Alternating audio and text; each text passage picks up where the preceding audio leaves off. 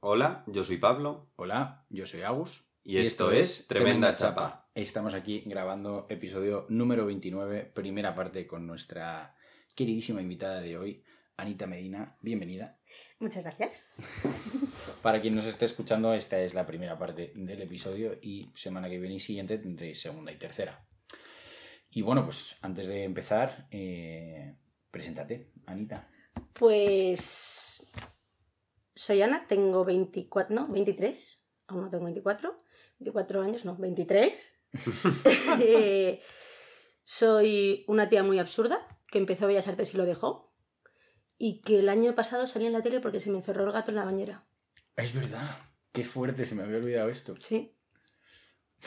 Se te encerró el gato en la bañera. Cuéntanos, cuéntanos, para la gente que se está preocupando ahora mismo por tu gato, ¿qué pasó? Pues que había un boquete en la bañera y estuvo como un año abierto. Y justamente el día que vinieron los albañiles les a cerrarlo, eh, de la que se fueron a comer, el gato se metió dentro. Y lo emparedaron con azulejo, con todo. Estuvo 10 horas dentro de la bañera. Y luego a la una tuve que estar yo, que, sa- que sacar mi cincel y mi maza de Bellas Artes y romper el, la bañera para sacarlo. Qué flipe. Sí, sí. Y entonces me, se peleaban los de Telemadrid y los de Cuatro para venir a mi casa a grabar. Pero ¿cómo se enteraron? Ah, porque puse un tweet y se Ah. hizo viral. Y me hablaban desde Argentina para que les diera entrevistas en la radio y tal. Y yo, no. es un puto gato. no, no, y vídeos y tal. Y yo, ¿Y está bien? sí, no, se intentó volver a meter el día siguiente. O sea, no, es imbécil. Bueno, sin más. antes de empezar, eh, Anita, ¿cómo te gusta la tortilla de patata? ¿Sabes qué pasa? Me da igual. En plan, me gusta, me gusta la tortilla de patata, me gusta con cebolla, me gusta sin cebolla. Prefiero que no esté más seca que, que la suela un zapato. Y lo de que sea líquida, líquida, pues es que para eso me tomo una papilla.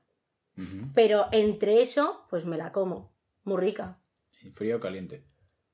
Me la como. Muy rica. Me da igual. Me la como. Del día anterior, me la como. Es que me da Tiene igual. mo... Me da igual. Es que me... Mm, que es azul.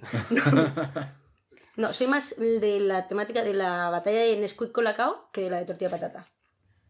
No, es que aquí- yo no participo en esos juegos. Tú nunca participas. Yo es que no tomo ni. Nesquik ni Colacao. ¿Ves? No aquí no Claro, jugamos esas no estaba intentando abrir el debate. ¿eh? Vale, vale. O sea, Pe- Perdónanos por intentar participar y seguirte la por decirme que no queríais participar. Qué buena participación por tu parte. Bueno, dicho esto, podemos empezar con la metatradición. Así que nuestra querida invitada, eh, ¿con qué vienes a darnos la chapa hoy, Ana? Eh, vengo a hablar de vuestro Salvador Jesucristo. no, sí.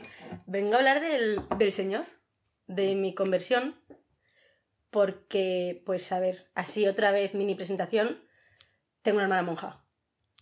Eh, soy la segunda de cuatro hermanos y mi hermana mayor lleva tres años y medio, casi cuatro ya en el convento. Eh, ¿Quieres contarnos un poco cómo fue que- lo de tu hermana o Pues- nos centramos en ti? A ver, lo de mi hermana, pues tiene que ver un poco con mi historia, pero. Venga, luego, así. En otro momento. En otro momento. En otro momento. Yo, pues mis padres son creyentes. Yo iba a un colegio, bueno, mi padre dice que no era del Opus, pero yo tenía en el oratorio cómics de la vida de San, de San José María Escriba, que me leía cuando iba a perderme clase diciendo que me iba a confesar. Entonces, no es del Opus, pero había un trozo de pelo de San José María Escriba en el oratorio, que intentaron hacerme besar y a mí me dio mucho asco. Yo es pelo de muerto, no beso. Y pues yo fui eso, a un colegio del Opus que no era del Opus, en sexto de primaria me cambió uno laico y ahí me di cuenta de que yo no creía. En plan, yo creía porque es lo que se me había enseñado.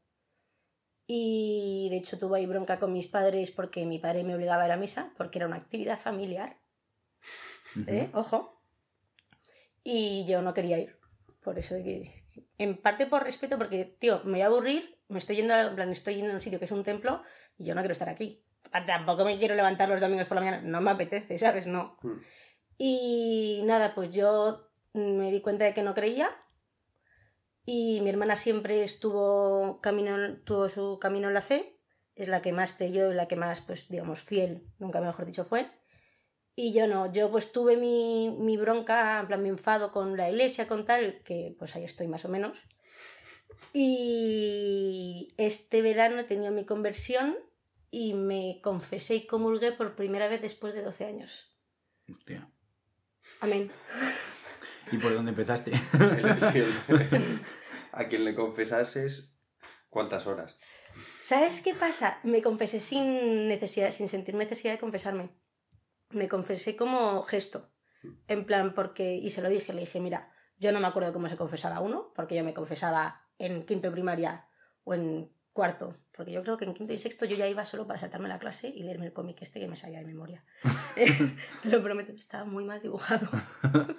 y, y yo me confesaba con un cuadrito que ponía las cosas y entonces yo lo iba leyendo. Una confesión brutal. Y le dije, no me acuerdo cómo se confesaba uno, me sé la Ave María Purísima, da gracias. Y no tengo nada de lo, que, de lo que confesarme en el sentido de que, no porque haya prescrito mi pecado, ¿sabes? sino porque son tantos años que lo que he hecho mal considero que ya lo he, pues, lo he enmendado yo por mi cuenta y lo que sí que sé que es más pecado que tal, no, lo, no me arrepiento. Ujú. Entonces, de que me voy a, confe- a confesar y tal, pero dije, bueno, como muestra de, pues, de entrega al Señor, ¿no? Porque todo esto empezó porque hablando, o sea, me fui a la JMJ este verano con la comunidad de mi hermana, ¿Qué es, qué es la JMJ? La no Jornada. Mundial de la Juventud, que empezó el Papa San Juan Pablo II, porque en vez de quedar- quedarse en el Vaticano no comiéndose los mocos, pero haciendo cosas de personas mayores, quería juntarse con los jóvenes. Entonces llama cada cuatro años, creo que es, a toda la juventud cristiana hacer una... Es como, no es, no es, de verdad que no es un festival cristiano, Pero sí lo es. Pero, Pero- pero lo es. de hecho, de hecho, sí, se monta un poco como un festival cristiano y no termina de molar, la verdad. Pero, pero sí, como si, pero no lo es. Y entonces, pues hay misa con el Papa, tal, y es el Papa yendo a. De hecho, no sé si es donde le pegaron un tiro a San Juan Pablo II. Es el Papa yendo a mm, ponerse al lado de los jóvenes. Y en la Jornada Mundial de la Juventud estaba hablando con el- uno de los hermanos de la comunidad y me dijo, tía, tú no puedes decir que no crees si nunca has intentado que el Señor entre en ti. Y dije, bueno, ¿sabes? Que- Dice, no puedes decir que no te gusta la manzana si nunca la has mordido. Y dije, bueno, vale, mira, pues la morderé. Yo que llevaba... Cu- curioso ejemplo, ¿no? Sí, ¿verdad? Sí. La verdad que sí. Sí que lo pensé dije, bueno, venga, tal, la morderé. Y en una misa le dije al Señor, mira, si estás, pues entra, ¿no? Si de verdad estás, si de verdad quieres entrar, pues, pues entra, tío, no sé. Y se lo dije pues antes de la consagración o algo así.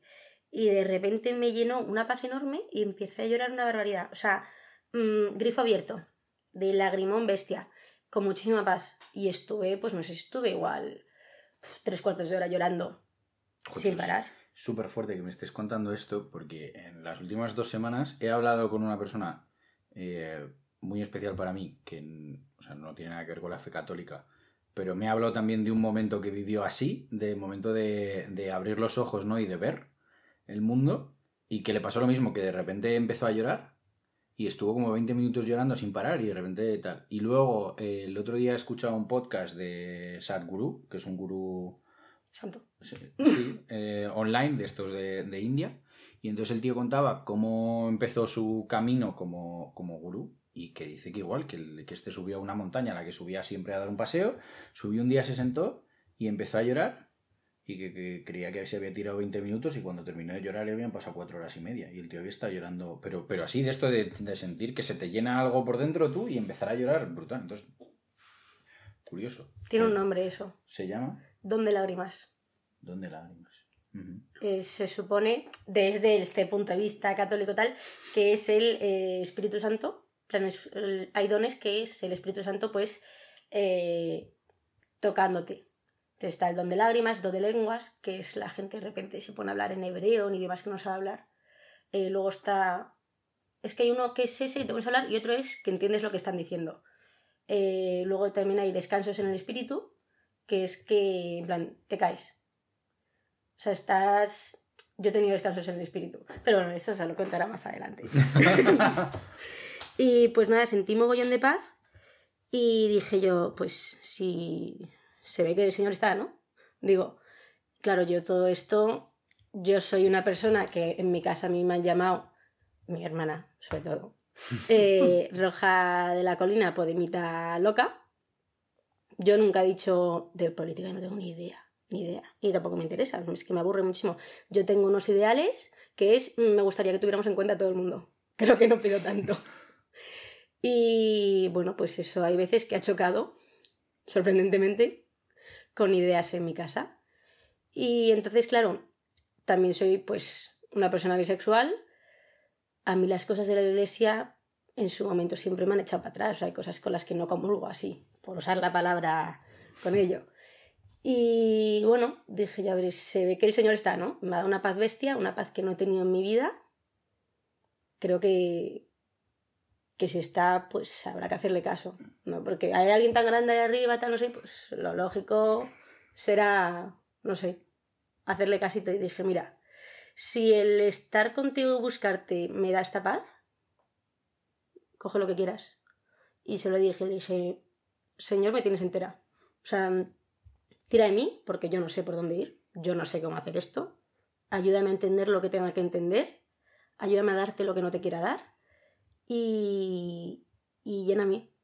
Lléname y embriágame de ti entera. De, de tu palabra, de, de tu paz y, llévame por el camino que es. Que se ve que, que lo único que hace es darme paz, entonces ya está. Y me pasó una cosa, tío. Después de 12 años diciéndole al Señor que me dejase en paz, que no quería nada con él, en cuanto le dije que sí, dejé de sentirle. Porque yo me doy cuenta que el Señor le he sentido antes. O sea, en la historia de mi hermana, yo al Espíritu Santo le he sentido.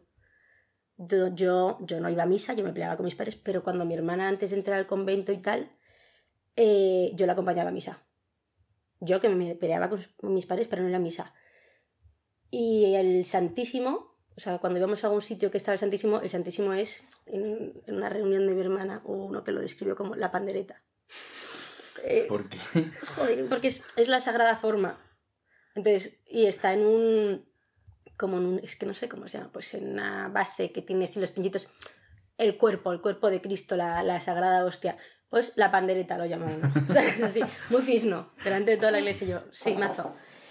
Y claro, pues según llevaban al Santísimo, todo el mundo se giraba a mirar al Santísimo. Y yo solo miraba a mi hermana. Y yo lloraba y lloraba y lloraba con muchísima paz por ver la luz que tenía mi hermana. O sea, mi hermana brillaba. Entonces, claro, yo sé ahora que eso es el Espíritu Santo. Y a mí estar con las hermanas, con la comunidad de mi hermana, siempre me ha llenado muchísimo.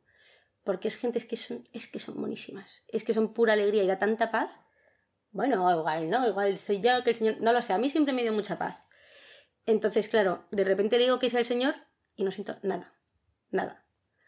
Y me, me tocó los cojones, me jodió, me jodió mazo. Fue como, tío, llevo 12 años diciéndote que no, estoy ahora dándote golpes en la ventana y tú estás con los cascos pasando la aspiradora, ¿sabes? en plan, que entiendo que me lo merezco, que he estado 12 años diciéndote que, que le vendas la moto a otro pero no eres tú el Señor misericordioso que todo lo perdona, pues hazme caso, ¿no? Entonces, es jodido porque yo le doy mucho al coco y entonces, claro, como yo misma ya decía, me está diciendo que espere, pues entonces tengo que esperar porque ya sé que me está diciendo que espere, ¿no? Y ahí dije, igual me tengo que confesar. No tengo ninguna gana de confesarme, pero igual tengo que decirle al Señor que, que sí con todo, incluso con esto que nunca me ha gustado confesarme, que no siento necesidad de confesarme y que, y que tendré que confesar cosas que no siento que son, que sé que es pecado, pero no me parece que estén mal. Entonces, bueno, me fui a confesar y me da igual. Todo el mundo súper emocionado y a mí me da igual. ¡Ay, mañana es tu primera comunión! ¿Estás ilusionada? yo, no. Me, da igual. Me da igual y, y, es que no me puede dar más igual. Entonces, pues al día siguiente comulgué y nada. A todo esto yo le pedí al Señor siempre, en plan todo el rato, que tirara de mí, porque yo no sabía hacia dónde ir ni cómo. Y estando de rodillas, de repente, en plan, como que se me empezaba a balancear el cuerpo. Claro, la JBJ, tú duermes en el suelo, eh, andas, te voy a decir yo cuánto, no paras. Y dije yo, yo estaba mirando para fisio, para ir al fisio cuando volviera a Madrid, porque fue en Lisboa.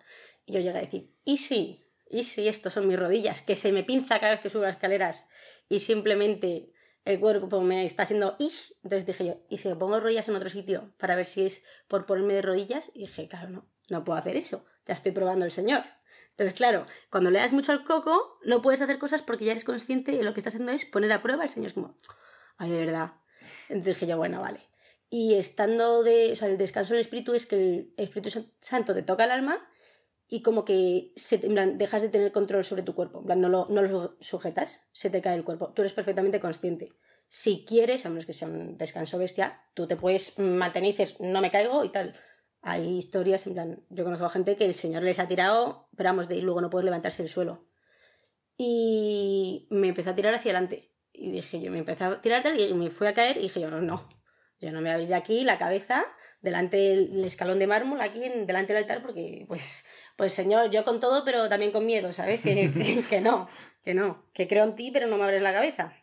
Aunque de hecho hay una historia de uno de los laicos de la comunidad de mi hermana que se abrió la cabeza a uno con un descanso en espíritu y le fueron a hacer un TAC y le encontraron un tumor cerebral. Entonces, igual, pues si me abro la cabeza, ya, que yo no me quiero abrir la cabeza, ¿sabes? que se la abra otro, que yo paso. Y pues justo eso, después de eso me volví a, la, a Madrid y un día después me fui de misión con, con la parroquia de San Germán. Todo así muy católico porque mis padres me habían organizado el verano entero. Y en las misas eh, empecé otra vez a, a, tener una tirada de mí el Señor hacia adelante. Y ya le dije yo, mira, para adelante no puedo. O sea, para adelante no puedo. Y me tiro hacia atrás. Y me caí hacia atrás. Y claro, o sea, estaba de rodillas y de repente como si me desmayara, siendo perfectamente consciente. La gente, ¿qué te ha pasado, Tario? Nada. y hubo un momento en el que yo hablé, en plan, me fui a confesar con un, con un sacerdote y le dije, estoy rayada porque no sé hasta qué punto esto no lo estoy buscando yo y, y no me tiro yo buscando, ¿sabes? En plan, quiero la paz del Señor, me tiro yo. Y me dijo, pues deja de pensarlo. yo, ah, vale, sí, mazo, gracias. ya está, ¿no? Se acabó.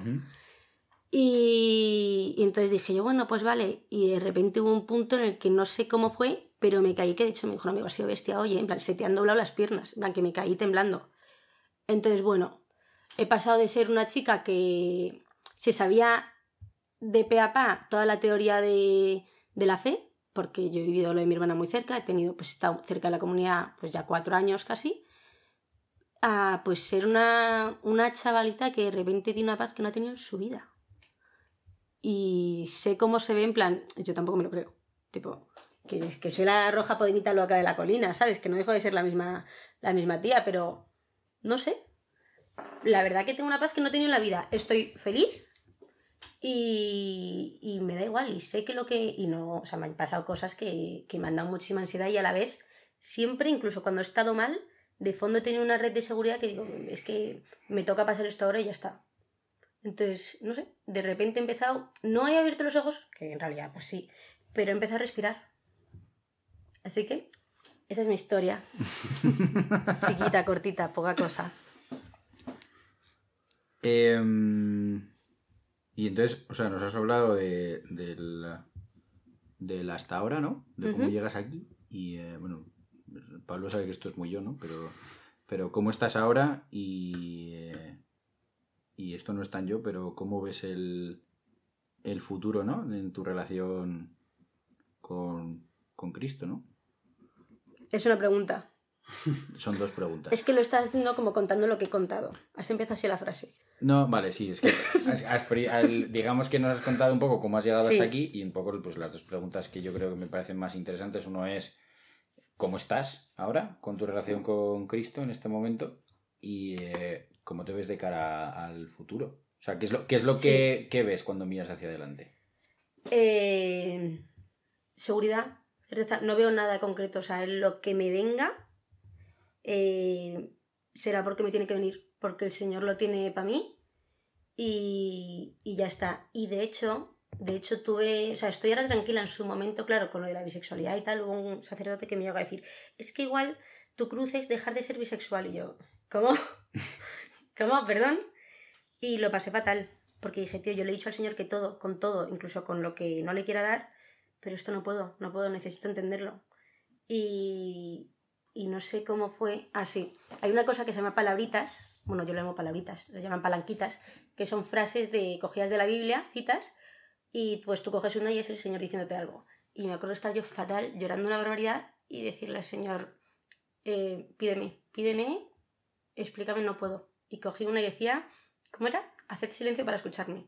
Yo, ah, vamos, que me calle la puta boca, que no me has pedido nada aún, ¿no? Vale, pues muchas gracias. Y entonces me di cuenta de que eso que me estaba agobiando tanto, de que cómo me puede estar el Señor pidiendo esto, no lo entiendo, el Señor no me lo estaba pidiendo. Entonces, si en algún momento me lo pide, me pide algo, dejaré de ser bisexual, cosa que no concibo así, o sea, es que no me cuadra. No me cuadra ahora, igual en un futuro, ojalá que no. De manera egoísta te digo que ojalá que no. Pero si tiene que ser así y el precio, o sea, el, el precio no, pero el premio, digamos, eh, final es la paz que tengo, pues que sea así. Entonces vivo con mucha paz, sabiendo que lo que me llega es porque puedo con ello. Y igual no porque puedo con ello para llegar a un resultado final que es el que a mí me gustaría, sino porque el resultado final es uno que ya tiene el señor pensado y, y está. Es, es muy guay, tío, porque tiras balones afuera, a saco, y te da igual todo, es un canteo, te lo prometo. Es literalmente eso. Elabora. En plan, me da igual lo que venga porque eh, ya lo tiene todo el señor pensado, ¿no? Pues ya está. Balones fuera, pimba. Y ya está, y ya está. Y nada pesa. Entonces, incluso lo que te pesa, como sabes que el señor lo tiene todo pensado y que el señor no te da nada que tú no seas capaz de, de llevar para llegar hasta donde él quiera, pues entonces tampoco tienes el vacío ese de no puedo más, que no sé qué. Pues entonces no es, no es así, no es por aquí. Pero si estás porque tendrá que ser de alguna manera. Y ya está. Y entonces en el futuro estoy, lo veo como lo que me toque. Lo que Dios me dé y lo que, lo que me toque y mucha paz. Y en ahora, pues más de lo mismo.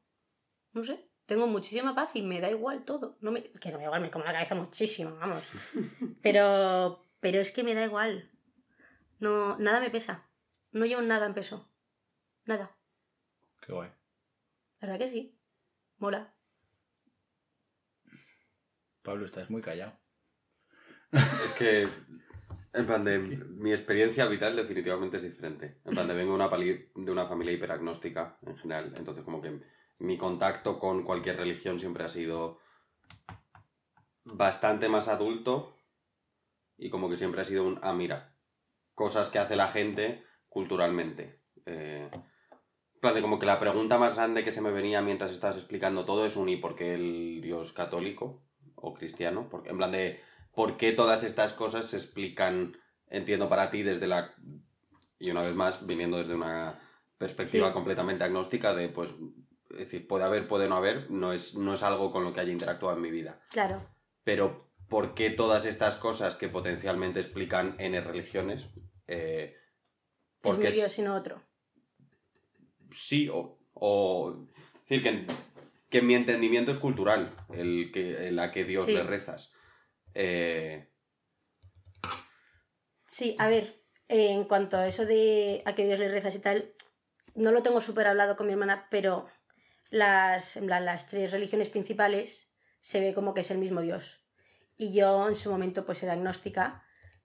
Estaba, sí, era agnóstica en el sentido de que algo hay y pues lo sigo viendo un poco así. Es eso, no tengo las cosas clarísimas. Ya pues lo iré viendo y el Señor me lo irá dejando claro y tal, pero yo siempre pensaba que había algo que, mi, decir, mi hermana no estaba loca, ¿sabes? No se ha metido en el convento porque se le ha ido, no, porque tenga un tumor cerebral y a ver si se abre la cabeza y se lo encuentran, o sea, no de ese palo. Pero que es, hay algo y a cada uno le llega por donde le puedo llegar, por donde dejas que te llegue o por donde te toca a ti que te llegue. Entonces no veo yo que, que mi camino sea el correcto tal, que sí, pues lo siento así. No es que lo decía, pero lo he sentido así. Es mi fe ha sido totalmente, digamos, sentimental. O sea, yo he Ujú. tenido un cambio de, de vivirlo de manera sentimental, porque si fuese de, de lógica, pues eso mismo estuve 12 años diciendo, ¿por qué este y no otro? Es que encima no veo a ninguno. Entonces, bueno, por eso este. El otro día vi un, vi un trocito de una entrevista de un tío que hablaba, un, creo que era un señor, bueno, no sé si era musulmán, desde luego era de apariencia árabe, eh, y entonces el tío decía que eh, al parecer, eh, la- o sea, Jesucristo hablaba arameo, ¿no? Y no lo sé, no trabajo aquí. pues que yo- o sea, lo que este tío decía es que Jesucristo hablaba arameo y Dios en arameo es Ilia, ¿no? Y en, en o sea, para los, eh, Musulmanes. los musulmanes eh, es Alá y para los judíos es Elá, ¿no? Y es como que en realidad los tres como que veneran al, al- Sí, a lo es mismo. el mismo Dios. O sea, y eh, o sea, el hecho de... o sea, y este, bueno, lo hacía un poco en referencia a todo el conflicto que está habiendo ahora, ¿no? Pero este lo que decía es que era una, una barbarie que los cristianos, los musulmanes y los judíos estuviesen enfrentados en el pasado, en el presente o lo vayan a estar en el futuro, cuando él desde su entendimiento es lo mismo. Sí, Lo que luego es curioso es cómo han diferenciado, ¿no? Sí, sí, sí. Eh, Cómo se ha divorciado la... Sí, no, pero al parecer se supone que es, que es la misma religión, o sea, que es el mismo Dios. Sí que es verdad que creo que son los judíos. Es que de verdad, yo iba a un colegio que no era del Opus, pero era del Opus, pero no lo era. Pero yo no, religión di nada.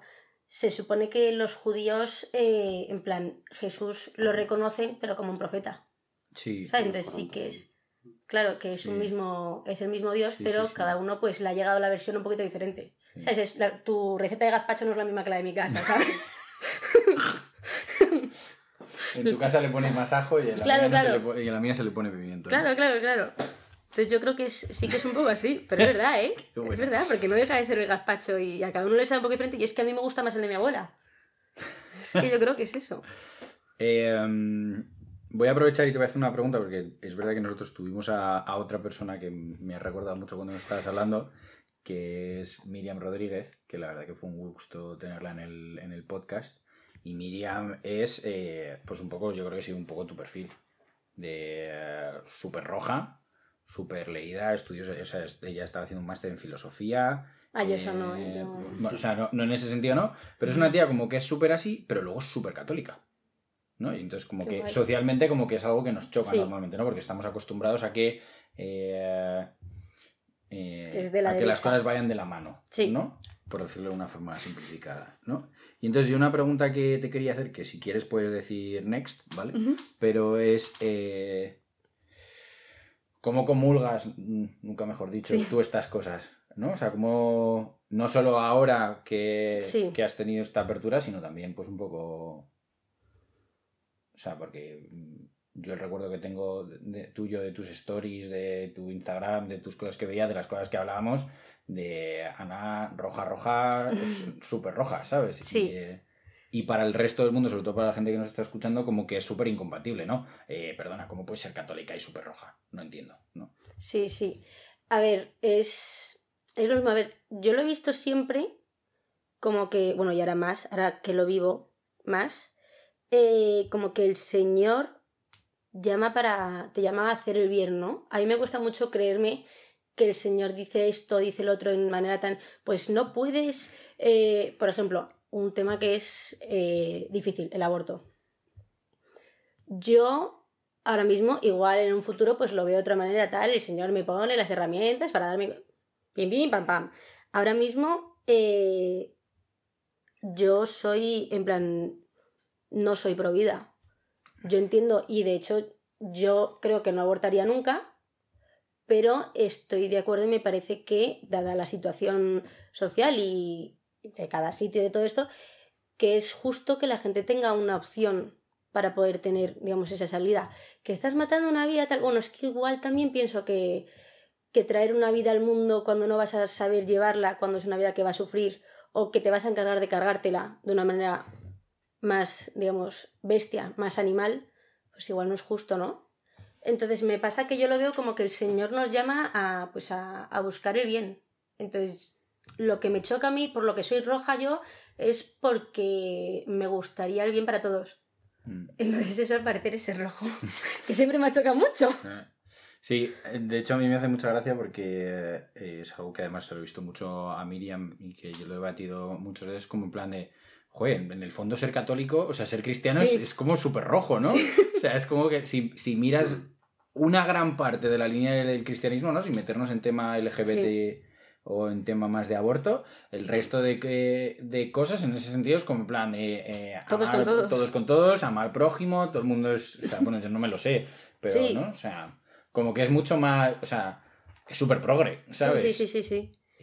De hecho, de hecho eh, están los diez mandamientos, pero luego Jesús dijo, eh, los resumió en dos, y eran amarás a Dios sobre todas las cosas y eh, amarás al prójimo como a ti mismo.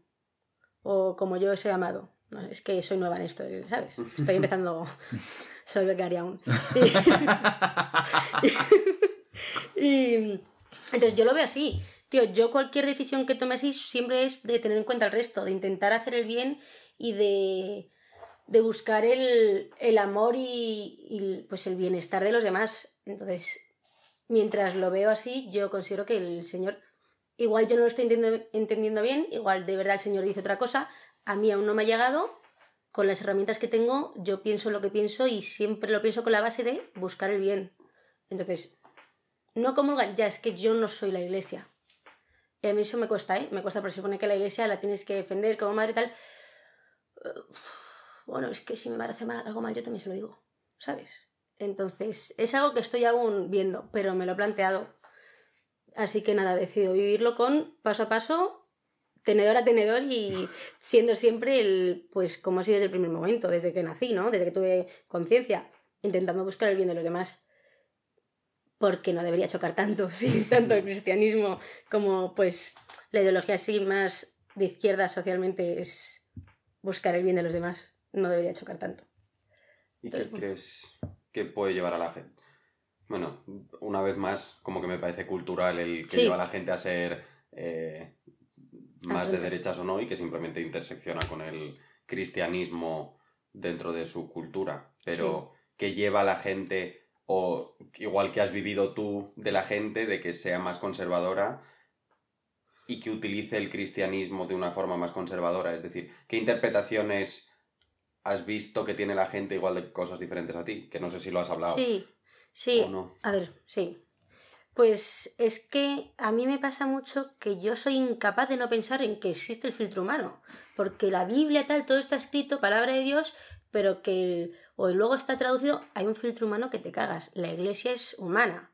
Entonces el saber que, que es eso, que es cultural, que es pues lo que has mamado desde que eres pequeño, el, lo que has visto, a mí me cuesta mucho mm, no tener en cuenta eso. Entonces la gente que decide que es así y es así, me parece muy bestia, me parece un... O sea, que hay que ser... Bueno, a ver, o es que va a sonar fatal, o no tener una pizca de, de decir, pues me voy a replantear esto, o ser capaz de decir, no me lo voy a replantear porque así es y punto. Entonces es, o tienes una fuerza de voluntad bestial que decides cederlo todo, o no tienes nada que ceder y simplemente no te replanteas las cosas. El decir, eh, el cuestionar, cuestionar lo que viene, porque como viene de arriba, pues no lo puedo cuestionar es que me sale cuestionarlo todo. Entonces yo creo que viene de ahí, de quien decide que se da con todo al Señor, de quien decide que lo que ha mamado se le ha dado de mamar de manera contundente y bastante firme, que es como se suelen dar estas cosas, mm. y, y, de quien decide que, que la palabra de la Iglesia es palabra de Dios, que una vez más me parece una manera muy valiente de vivir, que puede hacer muchísimo daño, hacia afuera. Y yo me muero de miedo de, de acabar siendo una persona que haga daño a los demás porque es la palabra de Dios. Pero bueno, mira, yo lo rezo y a mí el Señor que me ayude a, a no putear a la peña. Ya está, así te lo digo. Yo confío en que el Señor de verdad quiere el bien de los demás. Para mí tiene mucho sentido el concepto de que al final, incluso mi propio. en plan de. En lo que decías de mi propia experiencia también tiene filtro humano. Sí y que igual entiendo que la gente no tiene en cuenta ese sesgo a la hora de interpretar. Sí, sí, sí. Eh, pero también me parece curioso em, como el concepto de dogma.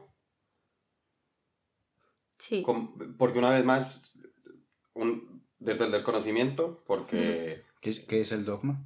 Eh, en mi entendimiento de ello, igual tú sabes más, aunque has dicho que eres becaria, pero si tú eres becaria, yo soy el que pasa por delante de la tienda y, mira su reflejo, pero ve lo que hay detrás. Eh, como algo establecido como verdad, eh, independientemente de la religión. Es decir, también un dogma como concepto es algo que se establece como una verdad absoluta, como un eh, concepto inamovible. Claro. Sí. Em, la RAE para salvarnos, conjunto de creencias de carácter indiscutible y obligado para los seguidores de cualquier religión. Hmm. Según la RAE, ¿eh? hmm. Ana respira profundamente. A ver, es que estaba pensando que justo esto lo hablé yo con el hermano Simón, porque de aquí salió la conversación de tienes que morder la manzana, que fue que el Señor no, no llega de primeras y decide que, en plan, el Señor va dando su verdad poquito a poco porque, por ejemplo, hay un momento en el Testamento, creo que es el Antiguo Testamento, esto así, eh, parafraseando al hermano Simón, bestia, que no tengo, que ni becaria, que no, que no, que no. Entonces, ni idea. Que en su momento pues estaba el eh, ojo por ojo, o sea, era un, el ojo por ojo y el mundo acaba ciego era porque antes tú mm, eh, me has robado una vaca y yo te mato 20. Entonces ya el señor dijo, hombre, Igual me robado una vaca, te mato 20, no. Igual me robo una vaca, te robo otra. Y entonces, ah, venga, vale, me robado una vaca, te robo otra. Y entonces ya pues igual si tú me pegas, yo te pego, no. Igual si tú me pegas, yo te perdono. Entonces como que se va dando poquito a poco. Entonces, teniendo en cuenta que es así, que realmente la verdad, la palabra de Dios va poquito a poco, digamos, pues igual que no le puedes decir enseñar a un niño una cosa de primeras, que a veces sí, ¿no? Eh, muy a saco porque no va a ser capaz de gestionarlo emocionalmente eh, creo que es tontería, que igual se me está yendo la flapa y estoy aquí, pero creo que es tontería eso, pensar que, que el Señor pues dijo esto y ya está y punto. A ver, mientras sea esto lo que ha dicho, vale, pero cerrarse a que igual no hay otra vertiente que no puede ir evolucionando, no tal, me parece, me parece a mí personalmente que igual no es lo correcto. Pero sí que es verdad que, está el, que el dogma está ahí y que la gente se agarra a él como a, como a clavo ardiendo. Y a mí eso no me parece lo mejor porque me parece que deberías eh, agarrarte o deberías ponerte como base en vez del dogma él, eh, el Señor, el cómo era el Señor, cómo, cómo ama el Señor y cómo hacía Jesús las cosas cuando, cuando vino. Eso siempre me pareció como mazo raro desde que era pequeña. En plan, Buah, el Señor iba por, por aquí por la vida paseando, ¿no? Qué pasada. Me parece como en plan como cuando metieron un personaje de una serie en tu serie favorita de otra serie. Sí, ¿sabes? Un, crossover. Un crossover máximo. Te lo prometo. Crossover. Sí, sí, sí, sí, sí. Cuando digas el crossover. Entre crossover y cosplay, ¿sabes? Te lo prometo. Me parecía siempre súper raro. Entonces yo creo que, que eso es, pues una vez más, el agarrarte a lo que es y no cuestionar. Que no me parece algo bueno en ningún tipo de, eh, digamos, ideología ni nada viendo cómo avanzan y cambian las cosas todo el rato. Bueno, pues tremenda chapa, ¿no? ¡Buah! Amén. Vaya chapa, ¿eh? hay que decir amén, hay que decir bendita chapa y luego dices amén tú. Tremenda chapa. Para quien nos esté escuchando, eh, esta ha sido la primera parte con nuestra queridísima Anita Medina. Muchísimas gracias por estar aquí con nosotros. Y nada, eh, la semana que viene y la siguiente, pues tendréis las siguientes. Y dicho esto, Besitos. Adiós, ma.